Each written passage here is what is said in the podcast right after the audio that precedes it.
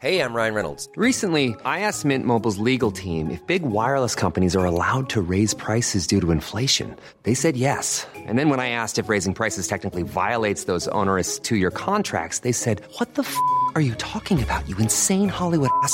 So to recap, we're cutting the price of Mint Unlimited from $30 a month to just $15 a month. Give it a try at mintmobile.com slash switch. $45 up front for three months plus taxes and fees. Promo rate for new customers for limited time. Unlimited more than 40 gigabytes per month. Slows. Full terms at mintmobile.com. Heraldo Radio, la H se lee, se comparte, se ve y ahora también se escucha.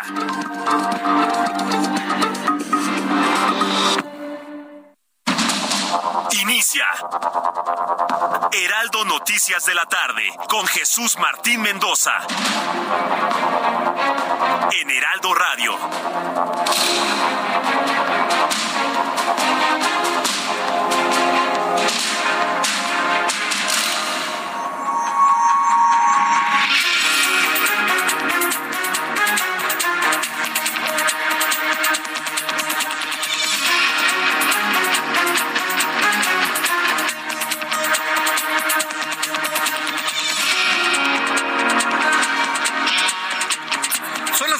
En punto, hora del centro de la República Mexicana. Bienvenidos, muy buenas tardes. Estamos terminando la primera semana hábil del año 2023 y me da un enorme gusto saludarle a través de los micrófonos del Heraldo Radio en toda la República Mexicana.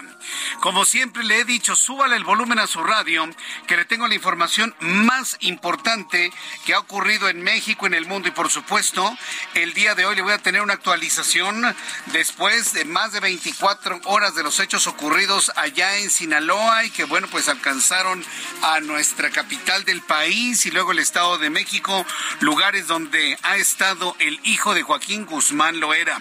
Empezamos las noticias en este resumen. Le adelanto. Más adelante le doy más detalles. Un juez ha dictado prisión preventiva con fines de extradición en contra de Ovidio Guzmán en la audiencia inicial. El narcotraficante permanecerá 60 días en el penal del Altiplano hasta que se tenga una petición formal de los Estados Unidos para iniciar con su extradición. Es de manera singular, muy importante todo lo que hablará el gobierno mexicano con Joe Biden, presidente de los Estados Unidos. Yo le voy a decir una cosa, si es que viene, si es que viene. A mí que no me vengan con que ya está esto cerrado. Si el servicio secreto de Estados Unidos dice no hay condiciones de seguridad en México para que vaya el presidente, Joe Biden no viene. Joe Biden no es como López Obrador que se manda solo. En los Estados Unidos se tiene un parámetro de entendimiento que Joe Biden encarna una de las instituciones más poderosas del mundo. Y no lo pueden mandar por terracerías, como sucede con el AIFA, y tampoco lo van a hacer volar en un helicóptero para que luego lo tiren. Acuérdense que aquí en México los helicópteros se caen. ¿Sí? Le voy a repetir esta frase. Aquí en México los helicópteros se caen. El servicio secreto no va a exponer a su presidente a que se caiga de un helicóptero. Sí, y tampoco lo van a exponer a que haga una hora en terracerías desde la base militar de Santa Lucía hasta el centro de la Ciudad de México. Y si en el aeropuerto internacional de la Ciudad de México hay inseguridades, el servicio secreto simple y sencillamente no trae el presidente de Estados Unidos. Y, eso lo tengo que decir, eso es un hecho claro, real. Joe Biden no se manda solo, como normalmente sucede con los líderes de países pobres, de países en subdesarrollo, en países que quieren ser atrapados por el comunismo mundial, ¿no? En Estados Unidos no pasa lo mismo. Así que bueno, esa visita, si es que se da en la próxima semana, va a ser muy importante para determinar el futuro de Ovidio Guzmán. Y de acuerdo con información que trascendió esta tarde, el gobierno mexicano, a través de la Secretaría de Infraestructura, Comunicaciones y Transportes, adquirió los derechos de Mexicana de Aviación y tuvo que pagar 815 millones de pesos tras un acuerdo que logró con extrabajadores de la aerolínea. 800, bueno, a mí me da mucho gusto por los trabajadores de Mexicana. Qué bueno. Qué bueno que a los extrabajadores de Mexicana les pagaron, y a ver si se los pagan, ¿eh? 815 millones de pesos y no una propina como en algún momento lo dijo el presidente mexicano en su conferencia matutina. 815 millones de pesos le va a costar el capricho al presidente de llamar a la aerolínea del ejército mexicana. Nada más para que vea. Es como los niños que quieren un dulce acomodé lugar, ¿no? pero acomodé lugar y yo lo quiero, yo lo quiero, yo lo quiero, yo lo quiero, yo, yo lo quiero, mamá. Bueno, está bien, 815 millones de pesos. ¿De dónde? Claro, de sus impuestos y de mis impuestos y de tus impuestos y de tus impuestos y del empresario que hizo un enorme esfuerzo para pagar sus impuestos. De ahí va a salir el capricho de nombrar una aerolínea mexicana. La extensión de aranceles a distintos productos alimenticios de nuestro país se extenderá durante todo 2023, esto como medida antiinflacionaria, indicó el gobierno de este país, quien además agregó nuevos productos a la lista, tales como la salsa de tomate, hortalizas, como la lechuga, embutidos, entre otros. También le informaré en este resumen de noticias que autoridades sanitarias de San Luis Potosí han confirmado el primer caso de viruela del simio en una mujer, la cual fue hospitalizada en Ciudad Valles, en la Huasteca Potosina. La paciente presenta síntomas desde el pasado 21 de diciembre, por lo que iniciará el rastreo de contagios potenciales. Ha llegado la viruela a San Luis Potosí y le voy a tener los detalles más adelante aquí en el Heraldo. Mario Delgado, quien es todavía, me sorprende, todavía dirigente de Morena, ya le he platicado que quieren poner a un líder en Morena más afín a Claudia Sheinbaum. Bueno, Mario Delgado, que todavía permanece como dirigente nacional de Morena, ratificó al senador Armando Guadiana como el único precandidato de su partido a contender por la gubernatura de Coahuila en las elecciones de 2023. Bueno, pues eh, el, subsecretario de Seguridad no creo que ande muy, muy, muy contento con esta decisión. También lo vamos a platicar. Y durante la cumbre de líderes de América del Norte, que posiblemente se realice la próxima semana, Joe Biden, presidente de los Estados Unidos, tendrá como tema central, insisto, si es que viene, tendrá como tema central el tráfico de fentanilo a través de la frontera con México y las medidas que tomará en conjunto con el presidente mexicano para evitar que esta droga llegue a los Estados Unidos, informó la Casa Blanca en un comunicado. Un comunicado que ha emitido la Casa Blanca que hace, bueno, pensar que puede venir o Joe Biden o Anthony Blinken, uno de los dos. Pero bueno, finalmente sí anuncian su asistencia a la cumbre. Yo soy de la idea que sigamos esperando confirmaciones durante las siguientes horas. Ya son las seis de la tarde con siete minutos hora del centro de la República Mexicana. Vamos con nuestros compañeros reporteros urbanos, periodistas especializados en información de ciudad. Javier Ruiz, ¿en dónde te ubicamos a esta hora? en la zona centro Jesús Martín, en específico sobre la avenida 20 de noviembre, donde vamos a encontrar ya un poco de avance complicado, al menos para quien deja atrás la avenida José Marista Saga, llegando exactamente a la calle de Venustiano Carranza, Jesús Martín, tenemos un corte a la circulación por parte de elementos de la Secretaría de Seguridad Ciudadana. El motivo, Jesús Martín, pues de muchas personas están acudiendo todavía a disfrutar de la verbena navideña, las diferentes actividades están colocadas en el zócalo de la ciudad. Hace unos momentos estaban regalando todavía rosca de reyes, leche de sabor chocolate para todas las personas que llegaban a este punto. Incluso también algunos pequeños pues llegaron a tomarse la fotografía con los Reyes Magos y a pegarle a unas piñatas que fueron colocadas aquí en este punto. Ya en estos momentos pues muchas personas comienzan a retirarse, sin embargo todavía está cerrado este punto de la avenida 20 de noviembre. Hay que tomar como alternativa el eje central de Lázaro Cárdenas, aunque presenta carga vehicular, todavía el avance es favorable, únicamente tener en cuenta el constante cruce de personas llegando hacia las inmediaciones del Palacio de Bellas Artes. Este momento, Jesús Martín, el reporte que tenemos. Muchas gracias por esta información, Javier Ruiz. Estamos atentos, buenas tardes. Estamos atentos, muy buenas tardes. Vamos con nuestro compañero Mario Miranda en otro punto del Valle de México. Adelante, Mario. ¿Qué tal, Jesús Martín? Buenas tardes. Tenemos información vial de la zona sur. Informarles a los amigos automovilistas que en estos momentos encontrarán vialidad aceptable en el anillo periférico, esto en el tramo de la Glorieta de Vaqueritos a Insurgentes. En el sentido opuesto del periférico, de la Glorieta de Vaqueritos a Canal de Chalco, encontraremos tránsito a vuelta de rueda. Viaducto de Tlalpan con buen avance en ambos sentidos, del caminero al anillo periférico. La Avenida de los Insurgentes con buen avance del periférico al eje 10. En el sentido opuesto de Insurgentes de Barranca del Muerto al eje 10 tenemos carga vehicular y finalmente el eje 10 sur de Insurgentes al periférico con tránsito lento. Es un Martín en la información vial de la zona sur. Muchas gracias por la información, Mario Miranda. Seguimos pendientes, buenas Seguimos atentos con toda la información. Ya son las seis de la tarde con nueve minutos hora del centro de la República Mexicana. ¿Sabe qué hicieron hoy elementos de la Policía Capitalina aquí en la Ciudad de México? Y esto lo platico para que lo vayan viendo grupos policíacos de otras partes del país en donde transmitimos el Heraldo Radio. Adornaron las patrullas con globos, las llenaron de juguetes y fueron a las colonias donde los Reyes Magos no pudieron llegar ya porque o era peligroso o estaba muy difícil o simple y sencillamente pues no alcanzaron a llegar en el día de hoy y la policía se vistió de Rey Mago, se pusieron unas coronas, regalaron juguetes en algunas colonias muy pobres de la Ciudad de México. La verdad fue algo extraordinario y lo tengo que decir como noticia porque estamos tan rodeados de tanta basura, a veces informativa, que un acto como este, como hombres y mujeres de nuestra corporación policíaca, hicieron sonreír a decenas, a centenares de niños que les regalaban algunos juguetes, grandes, chiquitos, como sean, pero llegaron con sus coronas, llegaron con globos, llegaron con botargas, llegaron haciendo fiesta, hacían fila los niños, se les iluminaba el rostro, bien por la policía de Omar García Harfuch.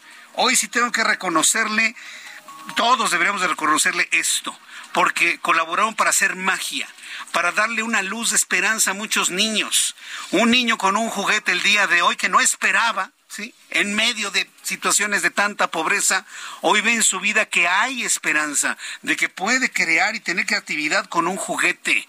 Y eso, estoy seguro, va a generar a buenos mexicanos que puedan de alguna manera hacer enorgullecernos de este país. Bien por esa acción, es noticia, nadie la comenta, yo sí la comento, porque sí vemos ese tipo de cosas. Felicidades a Omar García Harfuch, jefe de la policía. Felicidades a todos sus mandos y elementos policíacos que hicieron esta gran acción y pues reconocérselos. Síganlo haciendo porque ustedes marcan la diferencia. Seis de la tarde con once minutos hora del centro de la República Mexicana. Vamos a revisar qué es lo que sucedía un día como hoy, 6 de enero.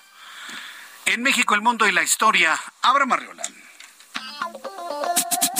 Amigos, bienvenidos. Esto es un día como hoy en la historia, 6 de enero. 1542. En México, Francisco de Montejo funda la aldea de Mérida, lo que hoy es la capital de Yucatán.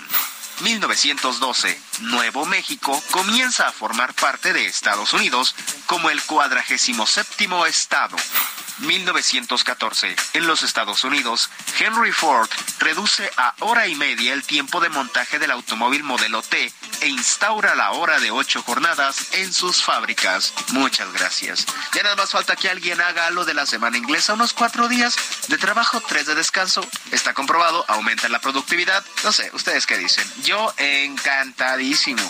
1998, en Ecatepec, se inicia la construcción de la Catedral de Ecatepec. Además que hoy ya llegaron los Reyes Magos a ustedes que le trajeron. Amigos, esto fue un día como hoy en la historia.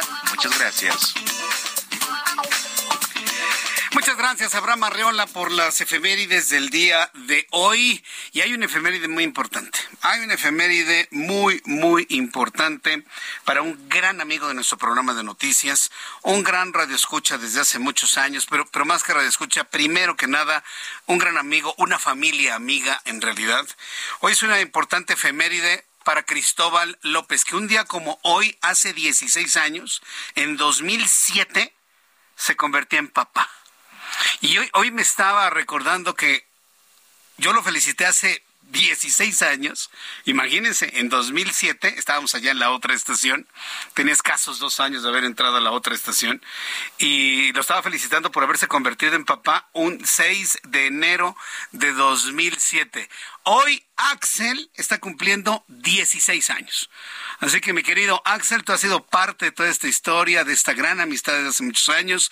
Así que desde aquí te enviamos, Axel López, unas mañanitas, a ver, para ti, de parte de tu papá, de parte de tu mamá, de parte de toda tu familia, de parte de todo este gran equipo de noticias, de unas mañanitas porque un día como hoy naciste. Tu papá estaba feliz, bueno, está feliz y muy orgulloso en, en estos momentos. Y bueno, pues a mí me sorprende ya cuántos años hemos pasado juntos platicando y felicitándote en tu cumpleaños. Axel, muchas felicidades hoy día de tu cumpleaños y también felicidades para ti, Cristóbal que un día como hoy te convertiste en papá. Felicidades, Axel, felicidades, Cristóbal. Felicidades a los dos y también quiero enviar una calurosa felicitación a mi primo, a Jorge Luis Coello. Jorge Luis Coello Mendoza, quien hoy es día de su cumpleaños, querido primo. Desde aquí te envío un fuerte abrazo. Siempre recuerdo tu cumpleaños, un día como hoy, 6 de enero. Felicidades. Y para todos los que cumplen años y festejan su santo en este día, de verdad hago extensiva las felicitaciones de este gran equipo de noticias para todos los que celebran algo importante en este día. Bien, vamos a revisar rápidamente las condiciones meteorológicas para las próximas horas. Lo vamos a hacer así sumamente rápido, muy concreto y muy, eh, digamos, muy práctico para que usted sepa que primero va a seguir haciendo mucho frío. El Servicio Meteorológico Nacional informa frente frío número 21, frente frío número 22, masa de aire polar, canal de baja presión y una corriente en chorro de aire también también polar, lo cual mantendrá los termómetros muy cerca de los cero grados en la zona norte, occidente y zonas altas o serranas de toda la República Mexicana.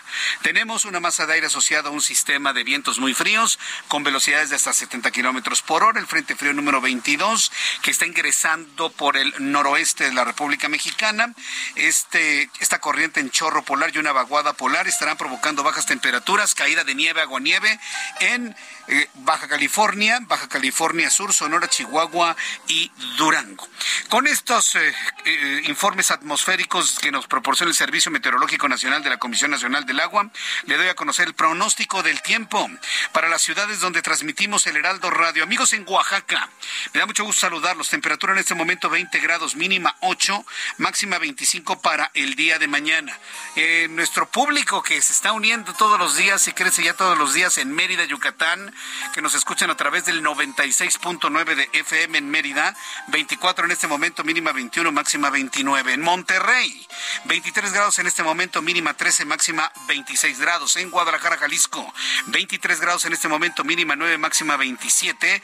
Acapulco, allá no hay invierno, 28 grados en este momento, mínima 22, máxima 32 grados. Si alguien quiere escapar del frío, pues vámonos a Acapulco, Guerrero. Pero ¿qué tal el frío? En la zona de Amecameca. Amigos que nos escuchan al oriente del Valle de México, muy cerca de los volcanes, 5 grados. En este momento la temperatura es la mínima 3 bajo cero y la máxima estará en 10 grados para el día de mañana. Y finalmente, aquí en la capital del país, el termómetro está en 19 grados, la mínima 7 y la máxima 22 grados Celsius. Ya son las 6 de la tarde con 17 minutos. 6 de la tarde con 17 minutos. Estamos en nuestra plataforma de YouTube, en el canal Jesús Martín MX.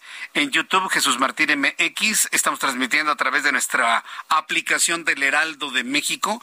Descárguenla en su teléfono y ahí está nuestra transmisión. También en la página de internet www heraldodemexico.com.mx o en www.el con el artículo elheraldodemexico.com. En cualquiera de las dos páginas, usted ingresa, encuentra la transmisión de radio y ahí se transmiten las dos horas completas que dura nuestro programa de noticias.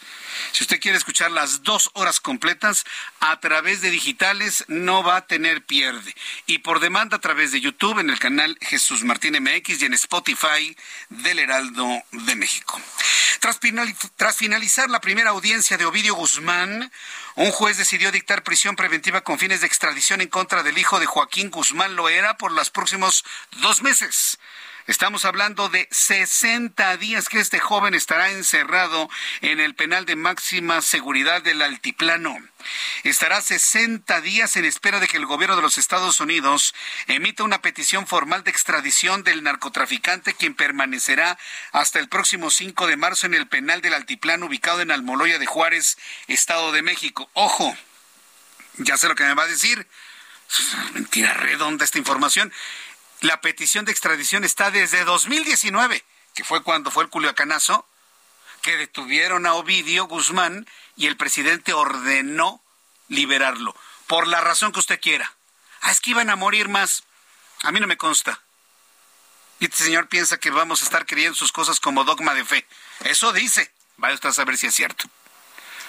Yo por principio de cuentas pongo todo en duda, lo que digan los políticos, todo. Entonces, la petición de extradición ya existe, señores, desde 2019. Que no nos vengan con que vamos a esperar que Estados Unidos... Ya existe. Y se incumplió con esa petición de Estados Unidos en 2019. Ok, ya se nos había olvidado. Pues por eso nos hacen como quieren. Porque tenemos una memoria muy corta la opinión pública. Cortita. La petición de extradición ya existe desde 2019. Por otra parte, un juez federal en materia penal otorgó a Ovidio Guzmán una suspensión de plano contra cualquier intento de extradición a los Estados Unidos, además de evitar que el hijo de Joaquín Guzmán Loera esté incomunicado dentro del penal. Bueno, esto es normal. Finalmente es la, es la lucha entre quienes lo quieren acusar, sus abogados defensores que van ganando finalmente estas batallas. Por lo pronto está protegido para que no se lo lleven de inmediato a los Estados Unidos y esperar nuevamente pues todo el procedimiento a empezar otra vez desde cero. Por lo pronto no va a estar incomunicado Ovidio Guzmán. Y esto como un asunto que tiene que ver con los elementales derechos humanos para cualquier persona. Mientras tanto, Luis Crescencio Sandoval, secretario de la Defensa Nacional, informó que tras la detención del hijo de Joaquín Guzmán en Culiacán, dejó como saldo la muerte de 29 personas entre militares, miembros de la delincuencia organizada, así como 35 personas heridas con distintos tipos de gravedad. Es decir, hoy estamos conociendo e informando el saldo de la detención de Ovidio en la detención de Ovidio Guzmán se murieron 29 personas, entre militares y miembros de la delincuencia organizada. Es decir, si hubo una refriega entre los dos grupos y ahí está el saldo. 29 muertos y 35 personas heridas con distintos niveles de, gravedad, pues sí, que les, llegó, les llegaron balas perdidas, que estaban en el fuego cruzado. De acuerdo con el titular de la Secretaría de la Defensa Nacional, ningún civil perdió la vida durante los enfrentamientos reportados ayer.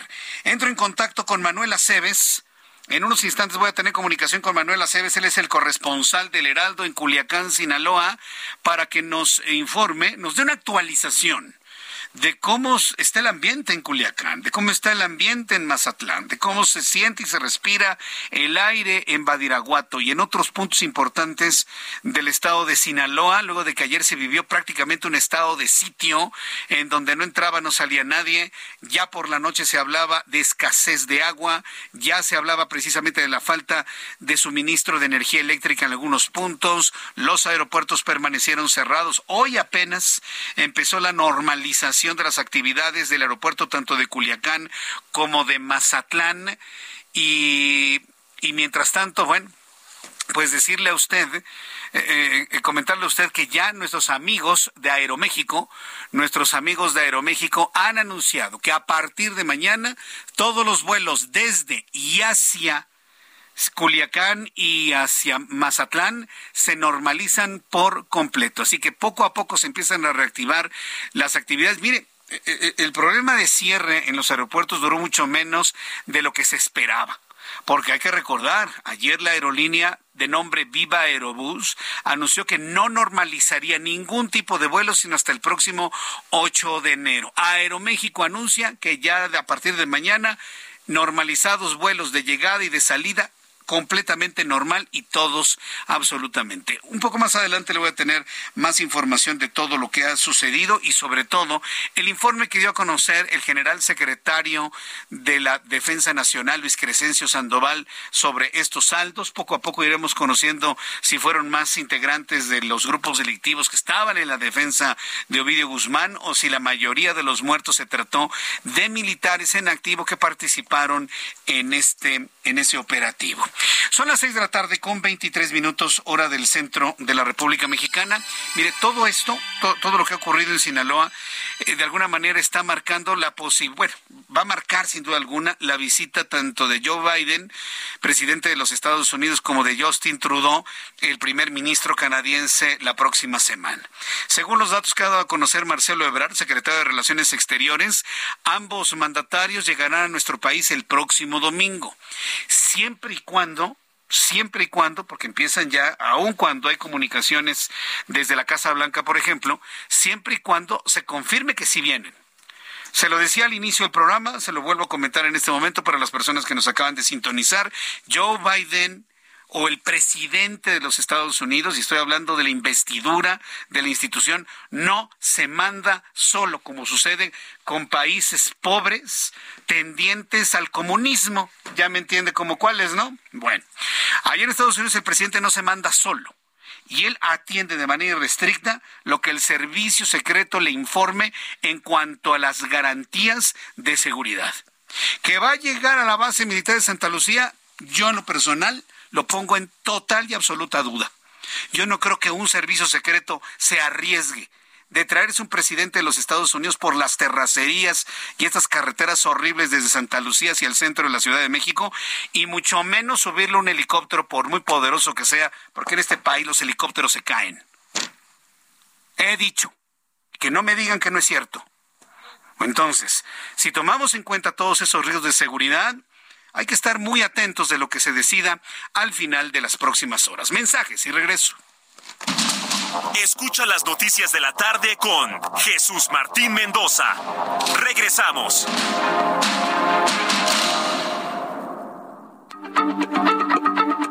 Heraldo Radio, la H se lee, se comparte, se ve y ahora también se escucha.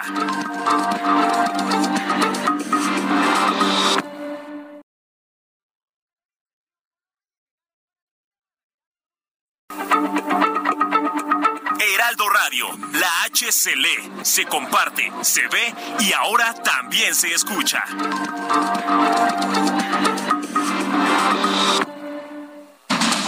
Continúa Heraldo Noticias de la tarde con Jesús Martín Mendoza.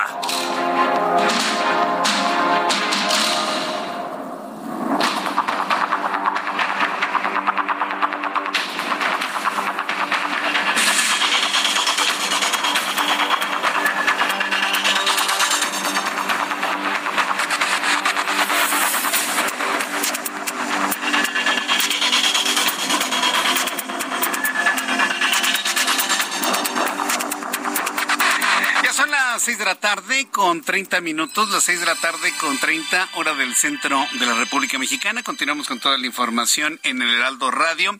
Ya tenemos comunicación con Manuel Aceves, nuestro compañero corresponsal en Culiacán, Sinaloa. adelante, estimado Manuel, qué gusto saludarte. Bueno, pues parece que ya empieza una normalización en aeropuertos y el saldo que dio a conocer el general secretario de las acciones allá en Sinaloa. Muy buenas tardes, bienvenido, Manuel. Muy buenas tardes, Jesús Martín. Efectivamente, pues hemos visto ya a lo largo del día una normalización en las actividades y en este, en este, en este proceso de normalizar las actividades también se han dado algunos pues eh, negritos en el arroz, unas situaciones de ahí de mensajes que han empezado a circular donde se advierte de algunos enfrentamientos, de algunas balaceras, lo cual pues se ha dicho que es totalmente negativo, lo que nos han dicho las autoridades hasta el momento, han descartado cualquier tipo de situación que pueda poner en riesgo a la población hasta el momento. Sin embargo, pues esto ha generado bastante, incertidumbre, bastante confusión entre la población y es lo que tenemos hasta el momento. Lo que hemos visto pues es que el cerco en Jesús María continúa, eh, el cerco militar, nos a esto, y es el gran misterio, es la gran interrogante, te lo comentaba en el reporte anterior, qué está pasando en Jesús María, nadie entra, nadie sale y ya hace unos momentos, lo más nuevo que tenemos en información es que algunos familiares de personas que habitan en Jesús María fueron y presentaron una denuncia ante la Comisión de los Derechos Humanos. Esto para exigir eh, claridad, transparencia en qué es lo que está ocurriendo y por qué no están permitiendo el acceso a familiares ni tampoco la salida de las personas que habitan ahí, Jesús Martín. Bien, pues eh, el, saldo verdaderamente sorprende. Sin embargo, ayer tú nos decías que estaba completamente desolado las, las eh, ciudades. ¿Hoy ya se sintió alguna normalidad? ¿O cómo describirías la situación en Culiacán, Los Mochis, en Mazatlán? ¿Cómo se reporta? En estas zonas, Jesús Martín, en el casco urbano de Culiacán, en Mazatlán, en Ahome, es ese esfuerzo por reactivar la normalidad. Ya se siente, ya se percibe, los camiones urbanos ya circulan con normalidad, se reactivaron desde las 10 de la mañana las actividades en los aeropuertos, en las terminales de autobuses. Esto ya se ha ido de alguna manera normalizando. ¿Qué pasó? Que cerca de las 3 de la tarde empezaron a, a surgir estos mensajes eh, compartidos a través de las redes sociales los cuales estaban sobre supuestas balaceras, enfrentamientos, eh, que hombres bajaban de la sierra con eh, armas, este, vehículos blindados, lo que normalmente suele, pues, eh, decirse cuando se van a dar este tipo de enfrentamientos, algo muy parecido a lo que ocurrió ayer. Sin embargo, la autoridad está desmintiéndolo, dice, pues, que no, que esto es falso, que, que se han hecho operativos y no se ha detectado ningún tipo de presencia de hombres armados como fue ayer el caso y bueno, hasta ahorita no hay estos brotes de violencia. La, la única duda que prevalece es esta, lo que está pasando ahí en Jesús María, que no se sabe mucho, y también el tema del bloqueo que hay entre la frontera de Sinaloa y Nayarit, que nadie entra y nadie sale por esta parte. Bueno, sabemos que se está haciendo un, trabajo de investigación porque fue la zona donde uno de los de los militares eh, que pues participó en el operativo perdió la vida, Jesús Martín. Bien, pues eh, eh, estaremos eh, atentos de más información que se genere allá. Por lo pronto, pues ya vemos que inicia la normalización. Nos decían sobre los aeropuertos, ya empiezan poco a poco con la normalización, Manuel. Sí, efectivamente, desde las 10 de la mañana empezaron las actividades ahí. Se realizó una reunión desde las 8 de la mañana para evaluar cuál era pues la situación que estaba prevaleciendo y ya desde las 10 de la mañana empezó precisamente la normalización de los vuelos. Es lo que tenemos como información hasta pues eh, eh, pues el último reporte que tuvimos por parte de la de la empresa que administra el aeropuerto, lo mismo en el caso de las terminales de autobuses, ya estaban normalizadas, las actividades comerciales también, no al 100%, un 70% estamos hablando, pero ya está buscando esa normalidad y recuperar de alguna manera la ciudad. Correcto, pues Manuel, me dio mucho gusto saludarte. Igualmente, Jesús Martín, estamos atentos. Gracias, que te vea muy bien. Saludos, nuestro compañero corresponsal Manuel Aceves en Culiacán, Sinaloa. Bien, son en este momento ya las seis de la tarde con 35 minutos hora del centro de la República Mexicana. Antes de ir hasta Sonora, porque también hay medidas de seguridad ante el caos que se vive en Sinaloa, rápidamente decirle que un poco más adelante le voy a platicar sobre las nuevas medidas que hoy anunció la Universidad Nacional Autónoma de México por órdenes del rector Graue ojo, eh, por órdenes del rector Graue para evitar que alguien más en el futuro vuelva a plagiar una tesis como lo hizo la señora Yasmín Esquivel. Y otros titulados de otras carreras de derecho en ciudad universitaria, en las FES, en donde sea. Hoy el, el, rector de la UNAM ha dado un nuevo criterio, nuevos parámetros para evitar el fenómeno del robo de tesis, plagio de tesis, compra-venta de tesis, y me parece que eso es muy importante que usted lo sepa, que la UNAM sí le va a entrar, pero de lleno a este fenómeno. Todavía no deciden, o bueno, todavía no definen, mejor dicho, o sea, ya se sabe que fue un plagio y ya lo reconoció el propio rector, pero todavía no se define por completo qué van a hacer, si le van a retirar el título o no a ella, a otras personas. ¿Y qué es lo que viene después de todo? Y todavía falta algo de tiempo. Ya hicimos una entrevista en su momento para conocer que se van a tardar en cada uno de los protocolos, pero de que la UNAM va a tomar una decisión en torno a la señora Yasmín Esquivel pues en su momento la, habrán de tomar y se lo informaremos aquí en el Heraldo. Mientras tanto, vamos directamente con Gerardo Moreno, nuestro corresponsal en Hermosillo, Sonora. En aquella entidad ya están tomando medidas muy importantes para evitar que el fenómeno de violencia en Sinaloa llegue a Sonora. Adelante, Gerardo, gusto en saludarte.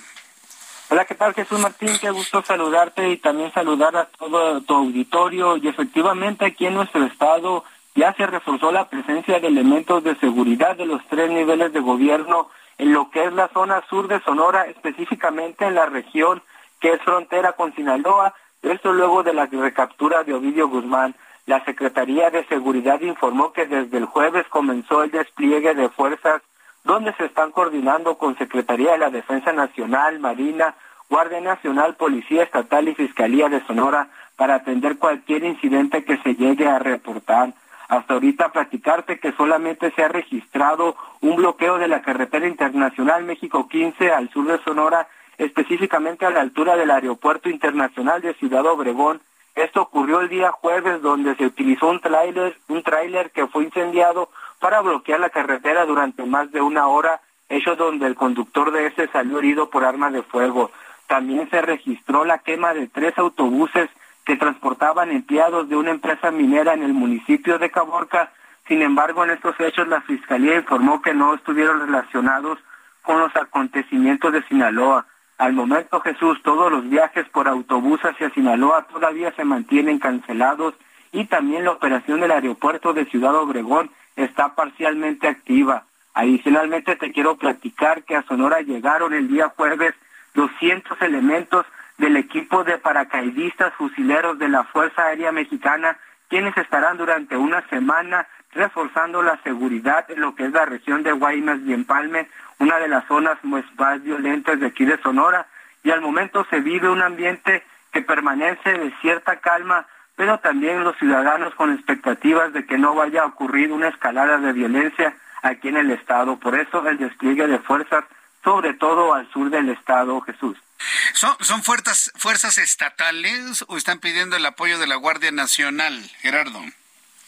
Es principalmente de la Policía Estatal la que está realizando puntos de vigilancia fijos, sin embargo sí se está reforzando con presencia de Guardia Nacional y también con elementos del ejército, sobre todo en la región de Guaymas, eh, perdón, de Cajeme y de Navojoa, que son los municipios más grandes más al sur del estado de Sonora. Bien, entonces, eh, ¿de cuántos elementos? ¿Se habló de algún número específico de elementos? No, no se ha hablado del despliegue total de fuerzas. Se esperaba que el día de hoy fuera una rueda de prensa de parte de la Secretaría de Seguridad Pública.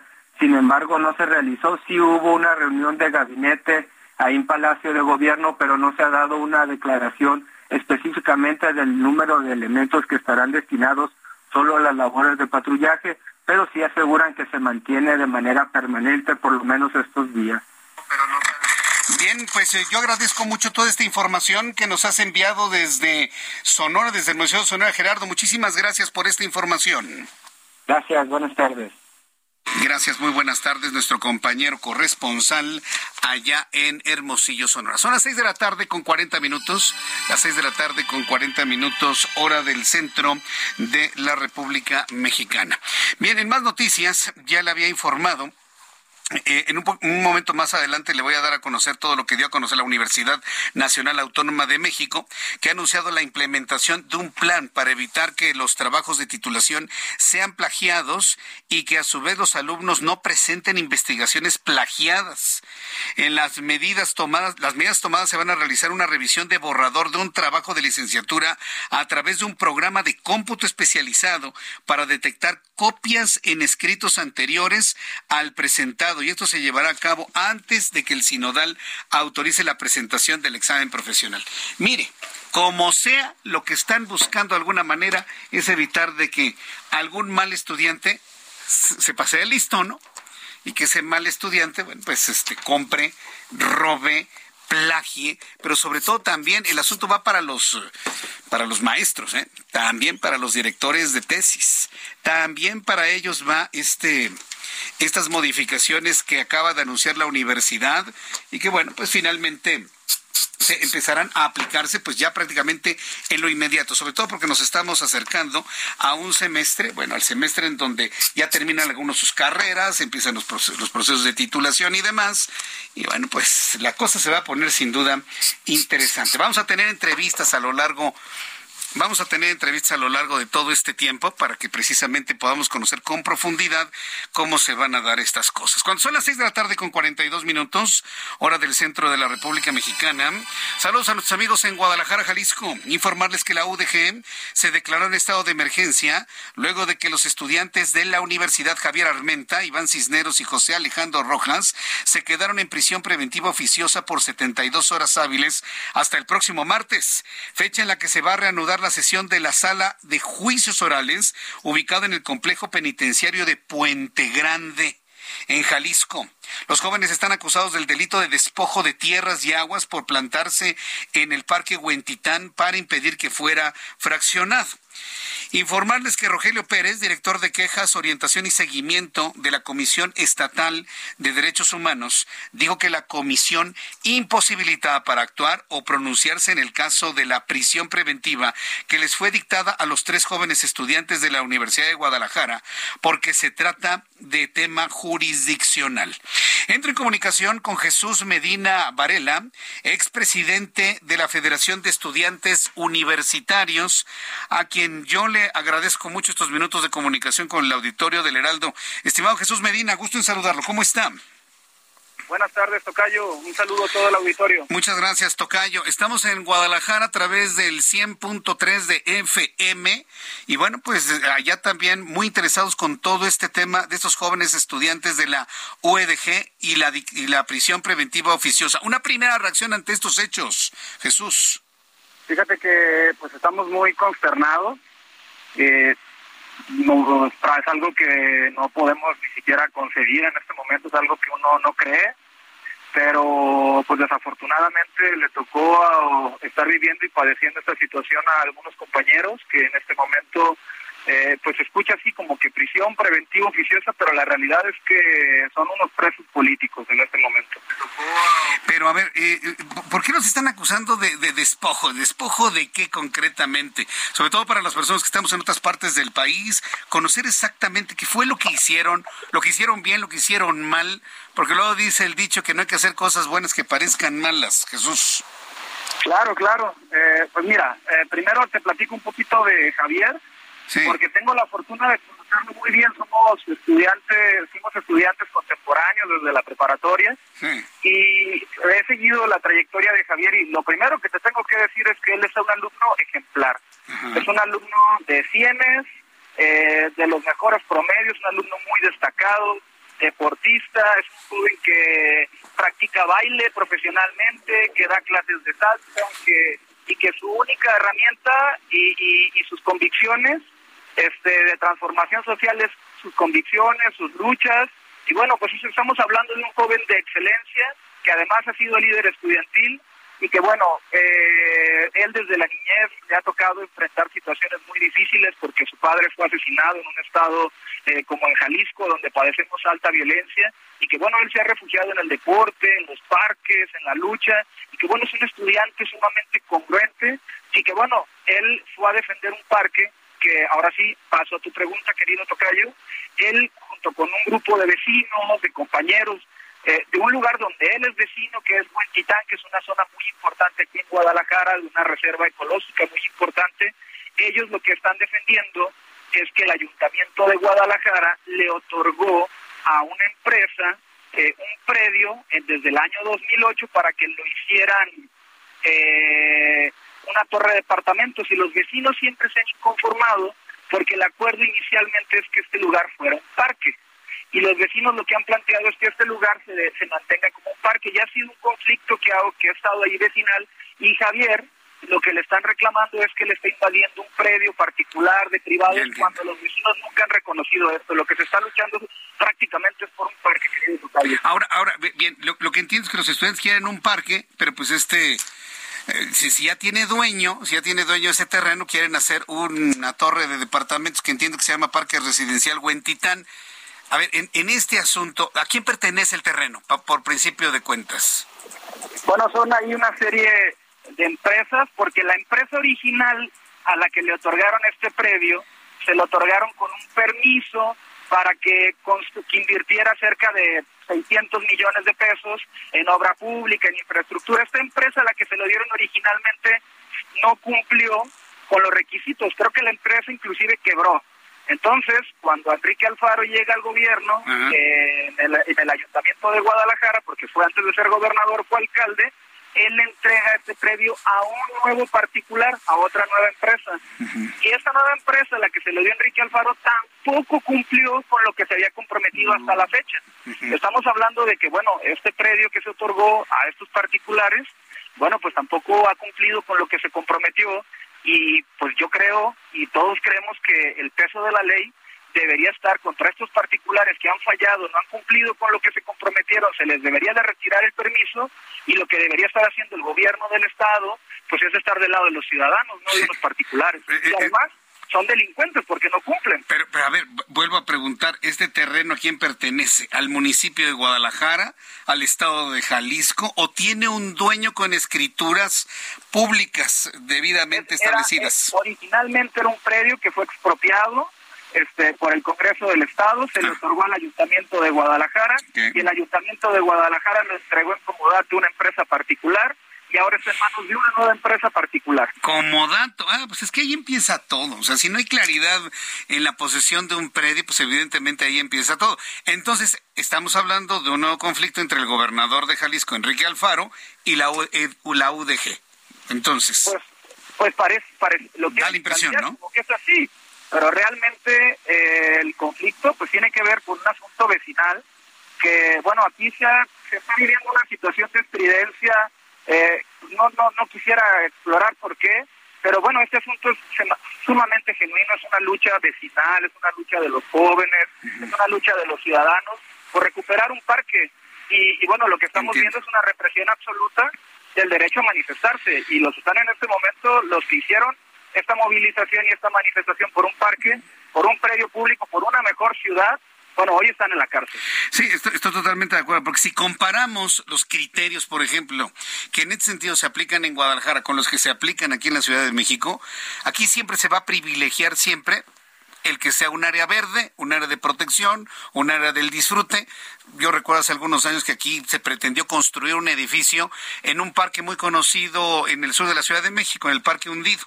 Pues el entonces jefe de gobierno echó para atrás todo, todo, todos los permisos, eh, escrituras y demás, y hoy el parque se encuentra totalmente completo.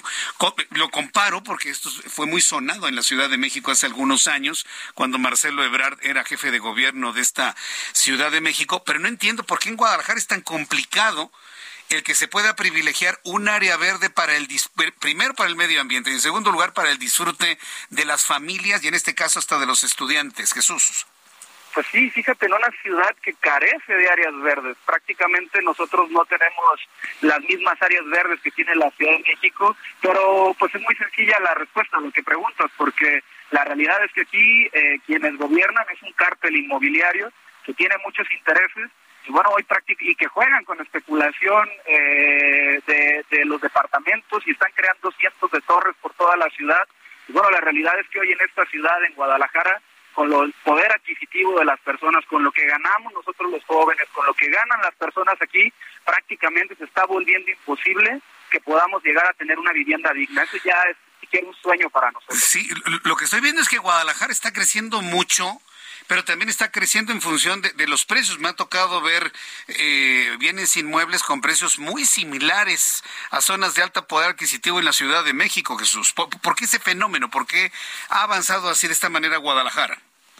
Bueno, pues el dinamismo, estamos en una de las ciudades más importantes del país, con un dinamismo económico muy importante y muy pujante, pero desafortunadamente, pues el derecho humano a la vivienda eh, no es algo que esté lo suficientemente platicado ni discutido en nuestro país y hay quienes se aprovechan para aprovechar de la vivienda, hacerlo como un, activo financiero, están especulando. Aquí prácticamente hay cientos de edificios que están vacíos, que sirven nada más para Airbnb y no para una vivienda digna, se está gentrificando, la ciudad está llegando gente nueva con mayor poder adquisitivo, está desplazando a las personas que viven en esta ciudad y bueno, además de todo esto, eh, la gente que vivía en la zona en la zona urbana se está teniendo que desplazar a las periferias.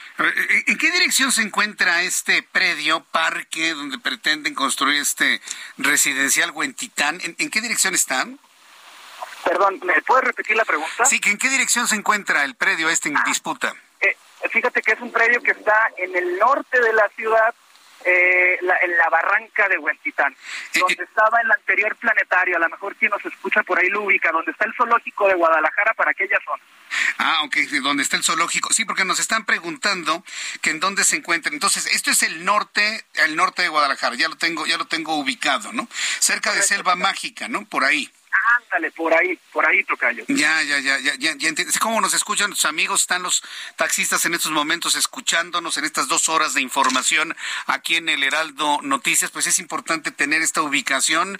Y bueno, el estatus en este momento, ¿cuál es? ¿Los chavos se van a quedar cuántos días encerrados? ¿O, qué, qué pues o cuál es la defensa que están haciendo? les dictaron esta prisión preventiva oficiosa, los hicieron presos políticos eh, durante tres días, argumentando que la sesión se retomaría el día martes.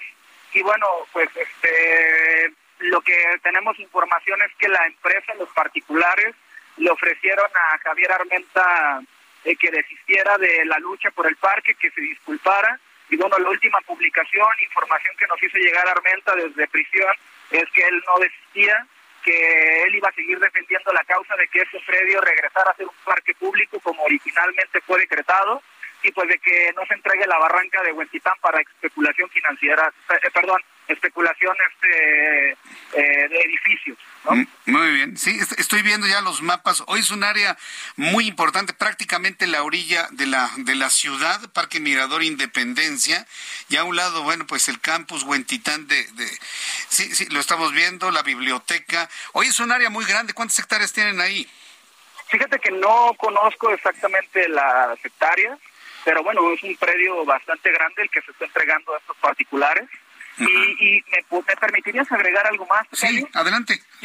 Fíjate, que eh, con el pretexto que detuvieron a Javier, que es de que cuando ingresaron al predio para defenderlo y acampar, este, ingresaron armados.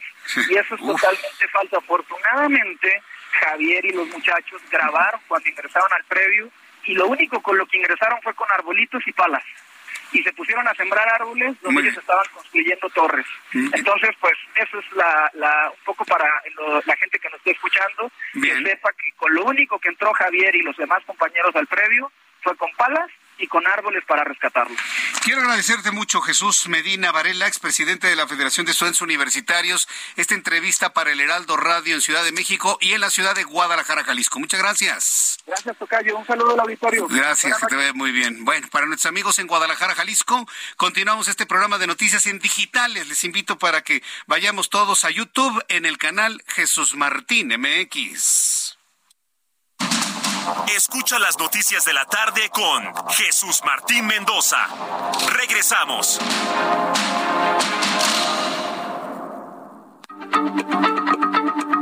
Heraldo Radio, la H se lee, se comparte, se ve y ahora también se escucha.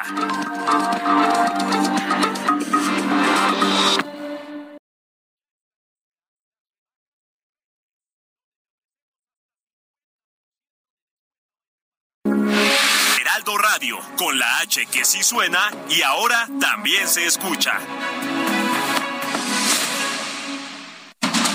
Continúa Heraldo Noticias de la tarde con Jesús Martín Mendoza.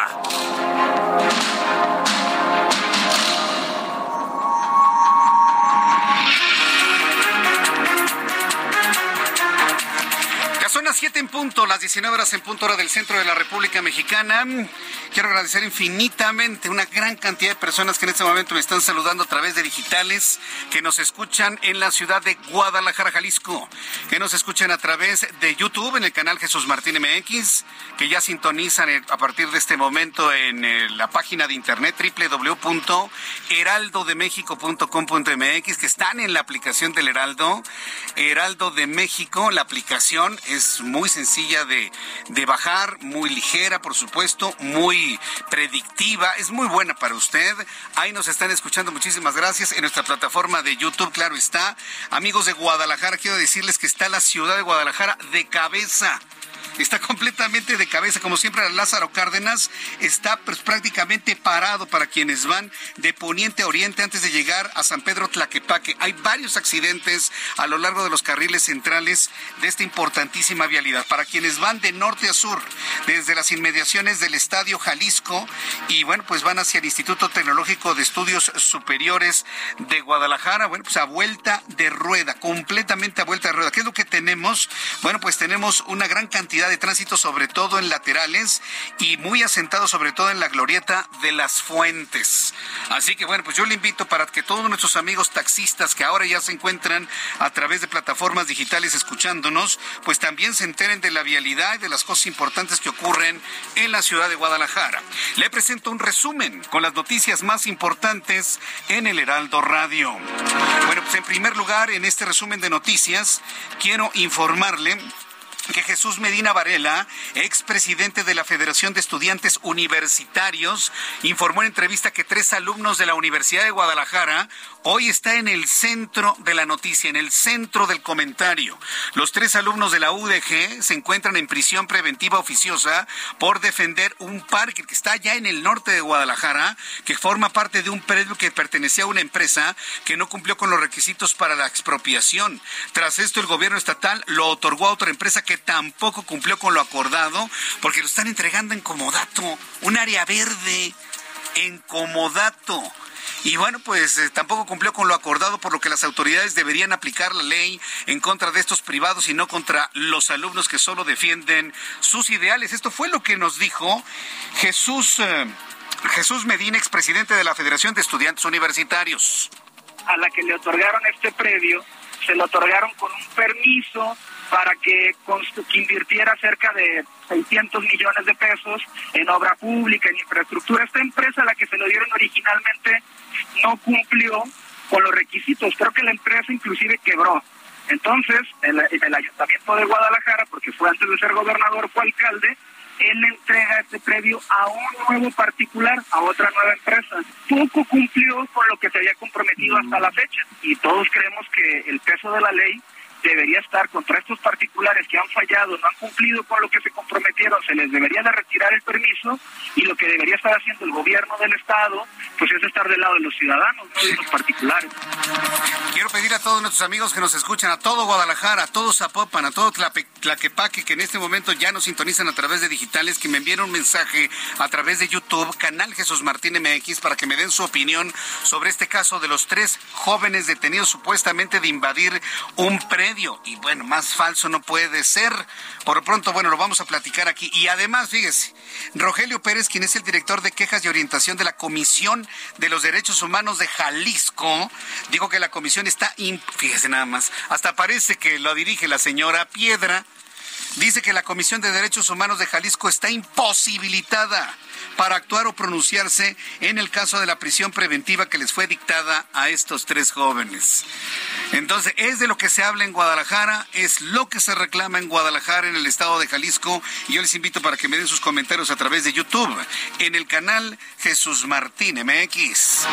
Una vez redondeada esta información, en resumen le informo que se ha activado la alerta Amber para localizar a una menor de 15 años, se llama Ángela Camila Castillo Guzmán, el día 31 de diciembre desapareció la menor fue vista por última vez en la colonia Pedregal de San Nicolás, cuarta sección, en la alcaldía Tlalpan, en la capital del país.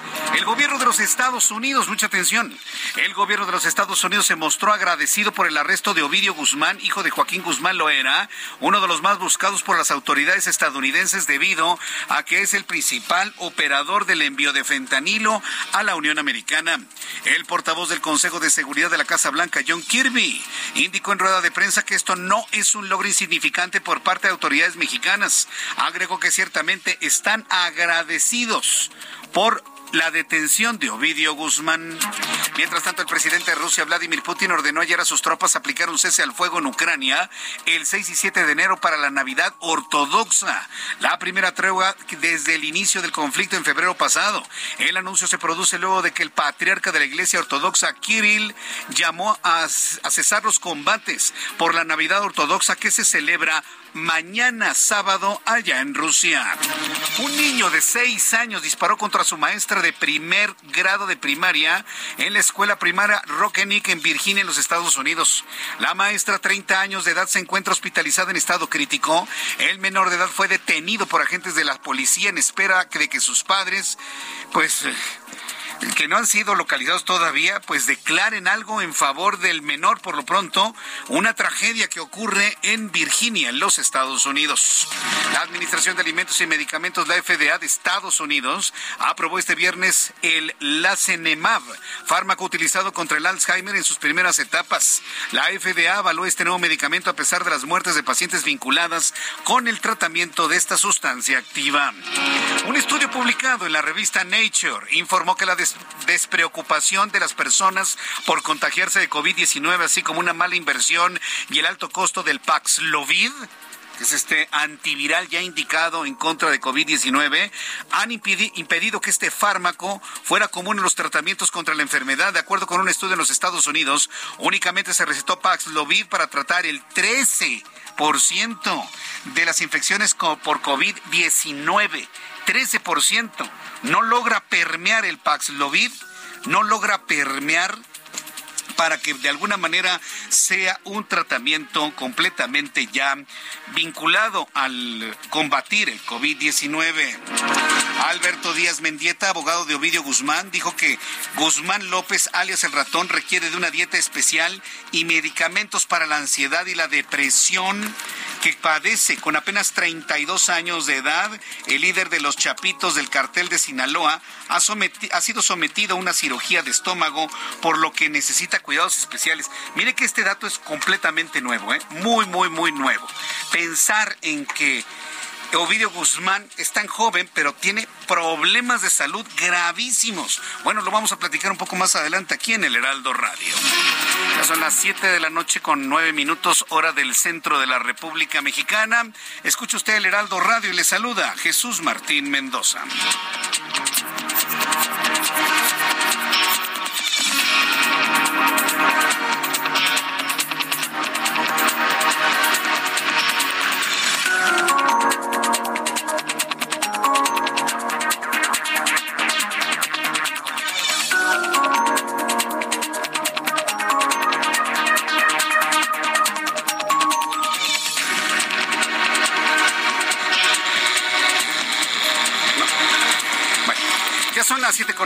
Siete con nueve hora del centro de la República Mexicana. Vamos a continuar con toda la información aquí en el Heraldo Radio. Sí, vamos a ya saben, ¿no? Luego los, problemas técnicos que luego tenemos, eh, pero en fin, estaremos ya reparándolo, por supuesto, para nuestros amigos que nos escuchan a través de YouTube. Bien, vamos a entrar en comunicación con nuestros compañeros reporteros. Empezamos con Javier Ruiz. Adelante, Javier, gusto en saludarte. ¿Cómo estás? El gusto mío, Jesús Martín, muy bien. Tenemos información, Jesús Martín, que se genera en este momento. Es exactamente el departamento 344, en la calle del Doctor Vértiz. Esto es muy cerca de la calle del Doctor Márquez. Hace un momento ha fallado el cuerpo sin vida de una persona. Esto en el segundo piso de este número marcado con el 344. Pues un olor fétido, Jesús Martín, alertó pues a las autoridades y también a los vecinos de este departamento, quienes pues al llegar a las autoridades encontraron el cuerpo aparentemente de un hombre en estado avanzado de composición. Ya han llegado los servicios eh, periciales y justamente pues están trabajando en este punto. A eso obedece la movilización de equipos de emergencia y politacos sobre el doctor Bertis, al menos para quien se desplaza hacia la zona de Preservando Teresa de Mier, únicamente pues llegando a esta calle el doctor Márquez, pues tenemos eh, la reducción de carriles por unidades que se encuentran en el carril de extrema derecha estacionados. Espera que en los próximos eh, minutos corresponden el cuerpo y por supuesto comiencen las investigaciones y el sentido opuesto del doctor Bertis en general todavía el avance es bastante aceptable, únicamente moderar la velocidad. De momento, Jesús Martín, el reporte que tenemos. Muchas gracias por la información, Javier Ruiz. Estamos atentos. Buenas tardes. Hasta luego, que te vea muy bien. Muy buenas tardes. Vamos con mi compañero Mario Miranda, quien nos tiene más información. Adelante, Mario. Gusto en saludarte. ¿Cómo estás?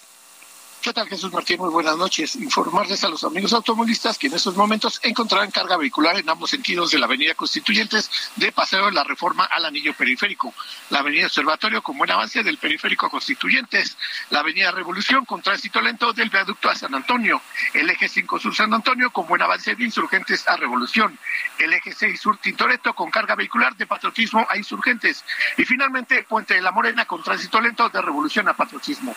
Jesús Martín, en la información al momento. Muchas gracias por la información que nos presentas. Gracias, que tengas muy buenas tardes. Mario Miranda. Buenas tardes. Hasta luego, muy buenas tardes. Son las siete con doce, las siete con doce, hora del centro de la República Mexicana. Existe una genética de la pobreza. A ver, estamos empezando el año. ¿Sí?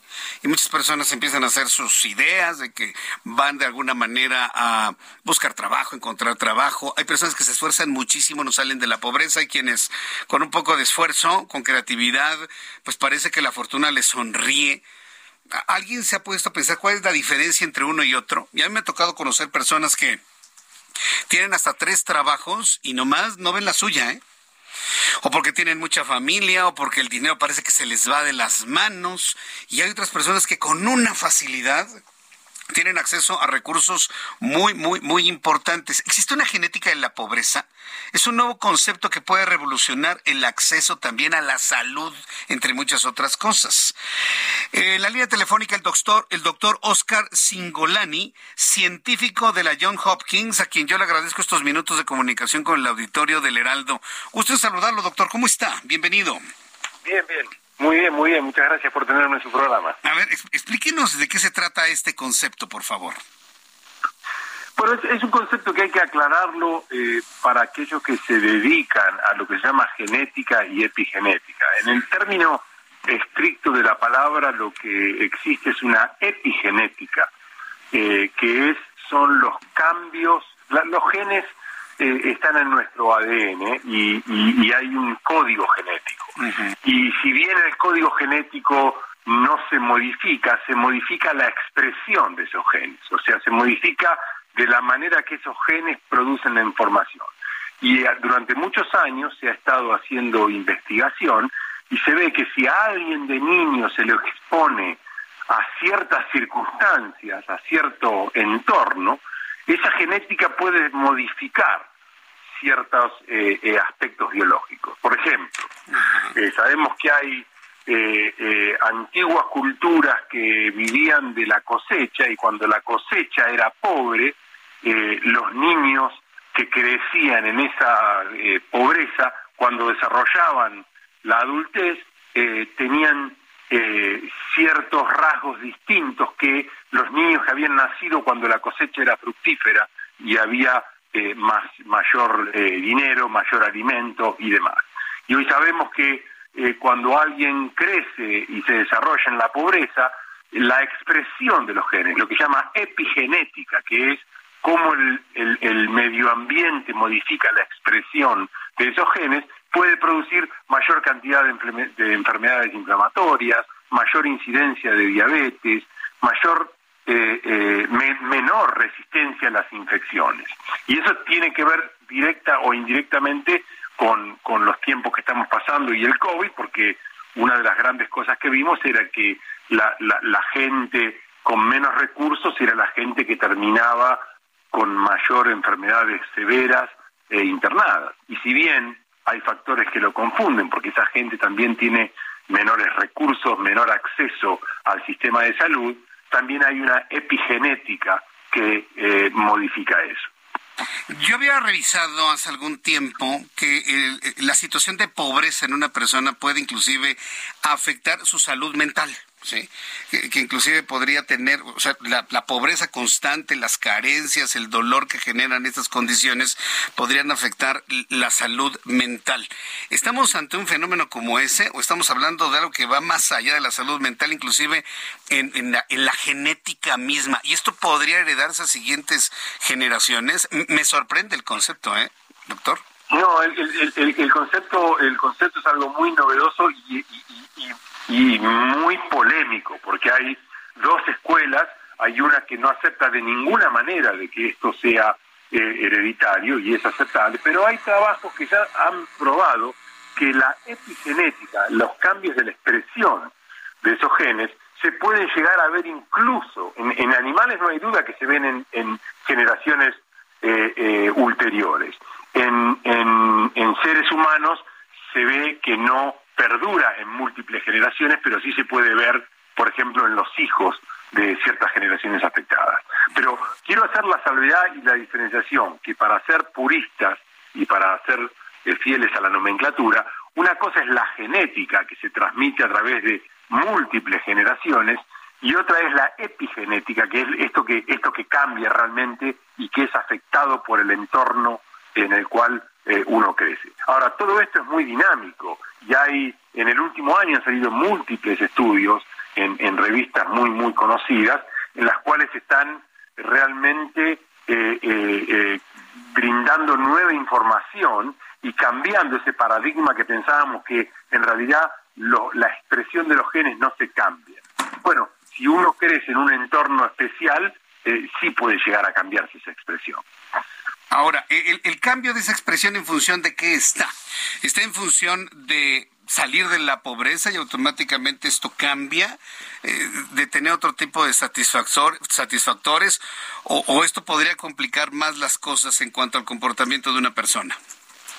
Bueno, esto puede llegar a complicar porque mire que hay un estudio precisamente que salió este año que rompe con los paradigmas, porque se ve que la gente que creció en, sus, en sus años jóvenes, en su niñez, en un entorno carente de recursos, aunque después sea millonario, gane la lotería, crezca en riqueza, ya tiene esa marca que adquirió por haber estado en la pobreza en la niñez. Con lo cual, eh, eh, sí, hay que salir de la pobreza, hay que, hay que brindar recursos, no cabe la menor duda, pero más importante aún, hay que prevenir que los niños crezcan en la pobreza, porque hay una etapa principal, y esto de nuevo es algo que está en vías de desarrollo y mucha investigación de por medio, pero es esa etapa inicial en la juventud donde la expresión de los genes puede llegar a ser cambiada y es lo que hay que afectar, porque un, un niño puede crecer en la pobreza y estar expuesto a eso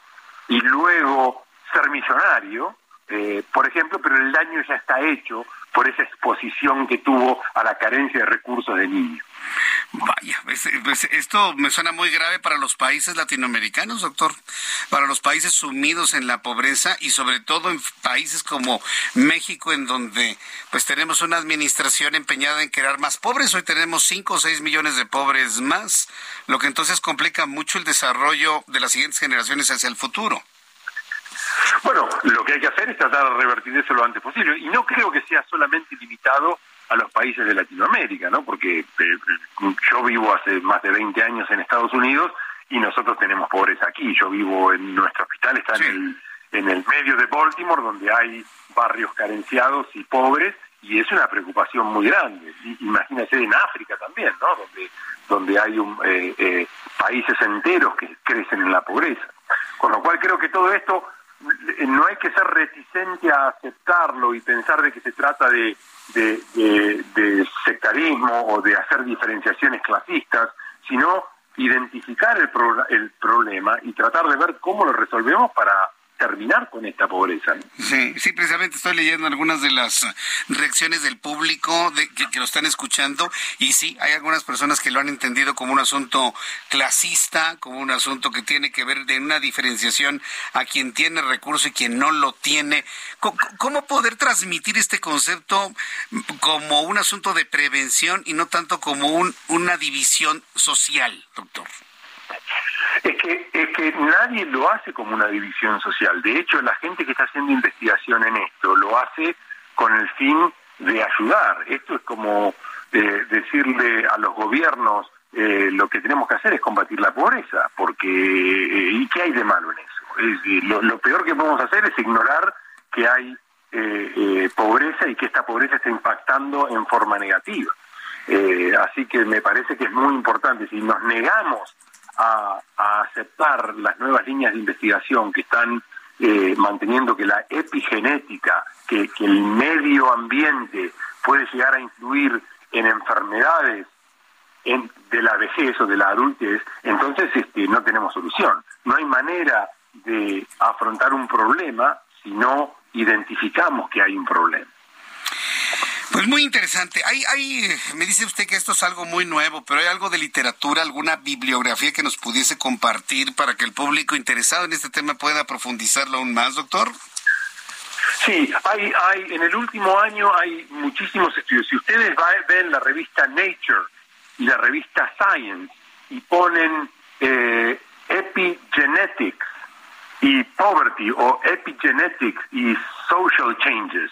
Eh, van a encontrar eh, bastantes artículos al respecto. Yo les digo por qué estoy interesado en esto. Yo estoy interesado en esto porque estamos viendo que eh, la gente que crece en la pobreza tiene mayor incidencia de enfermedades inflamatorias, de diabetes y también de hipertensión arterial. Entonces, lo que estamos tratando de ver es cómo, de qué manera podemos ayudar a esa gente eh, en la niñez para que después no tengan hipertensión arterial, diabetes o enfermedades cardiovasculares una vez que crezcan. Entonces es, fundamental, no se trata de hacer clasismo, todo lo contrario, se trata de igualar y de, brindarles oportunidades a esa gente eh, más carenciada. Sí, sí, sí, me, quedo yo con eso. A mí me queda completamente claro, claro el concepto, pero qué difícil poder transmitir esos conceptos eh, por ejemplo, hacia la política, hacia las acciones legislativas, que este, tendrían que estar encaminadas precisamente a mitigar esos estadios carenciales. Sin embargo, bueno, pues no sé cómo un concepto como este pueda llegar a convertirse en acciones, en leyes, en principios, en un gobierno, en un país, para evitar este deterioro hacia futuro. Sí, lo que, lo que los políticos tienen que entender es que... Eh, hay gente que realmente le está pasando mal y esos son los que tienen que ser prioridad. Bien, pues doctor, yo le agradezco mucho que me haya tomado la comunicación el día de hoy. No, muchas gracias a ustedes y un gran saludo a todos. Interesante el concepto, muchas gracias. Es el doctor Oscar Singolani, científico de la John Hopkins, y bueno, pues ha de alguna manera establecido esto. Digo, yo el concepto lo conocía en principio como un efecto en, el estado de salud de las personas en lo general. Hay estudios científicos muy, muy, muy serios que hablan precisamente, no todos, evidentemente, pero algunas personas, sobre todo familias que han estado bajo la presión terrible de la carencia, de la pobreza y demás, pueden desarrollar otros problemas de carácter conductual. Sí, eso lo podemos ver. También la gente que tiene mucha lana, por supuesto. Yo he visto chavos con muchos, muchos recursos y están verdaderamente enloquecidos. O sea, también lo debo decir. Pero es precisamente el estado de, el estadio de bienestar, de equilibrio, es lo que estaría generando, pues, un estado de salud en general. Qué complicado, ¿no?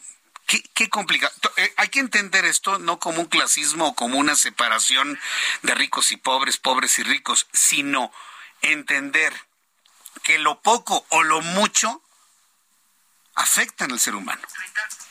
Lo poco o lo mucho afectan al ser humano. De alguna manera, en alguna medida, en alguna magnitud.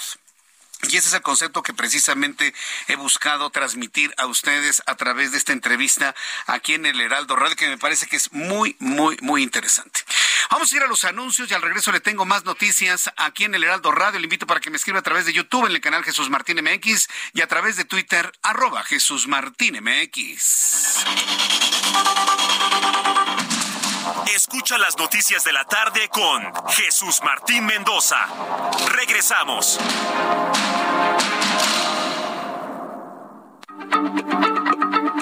Heraldo Radio, la H se lee, se comparte, se ve y ahora también se escucha.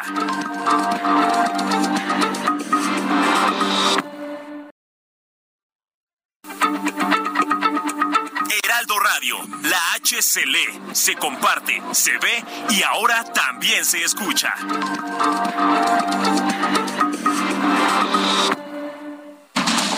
Continúa Heraldo Noticias de la tarde con Jesús Martín Mendoza.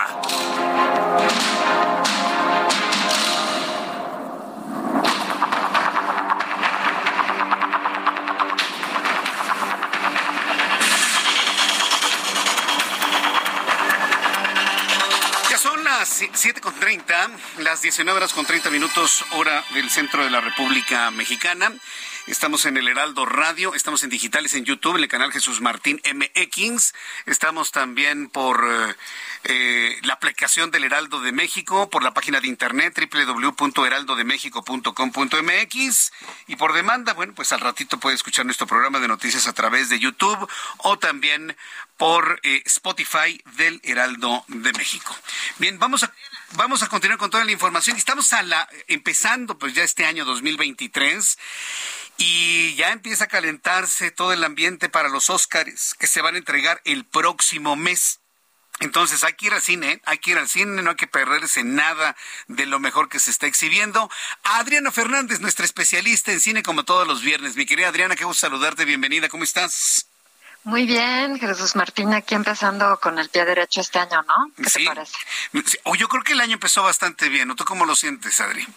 Pues yo también lo siento bastante bien. Digo, ayer este, tuvimos muy movido el día hoy, ayer y hoy, pero creo que en general, pues yo creo que va a ser un buen año. Eh, eh, empieza bien el año en algunos asuntos de carácter político, en todos los sentidos, yo pienso, ah, ah, con excepción de lo de ayer, pero al mismo tiempo, pues la detención de un hombre como el señor Guzmán, pues evidentemente también se se circunscriben las cosas buenas que están ocurriendo en el país. Feliz año, Adri. Me da mucho gusto saludarte. Feliz año, ¿eh? 2023. Muchas gracias, Jesús Martín. Igualmente, pues sí, ya listos. Vamos a arrancar, mi querido Jesús A ver. ¿Cuál es tu primera recomendación para este fin de semana?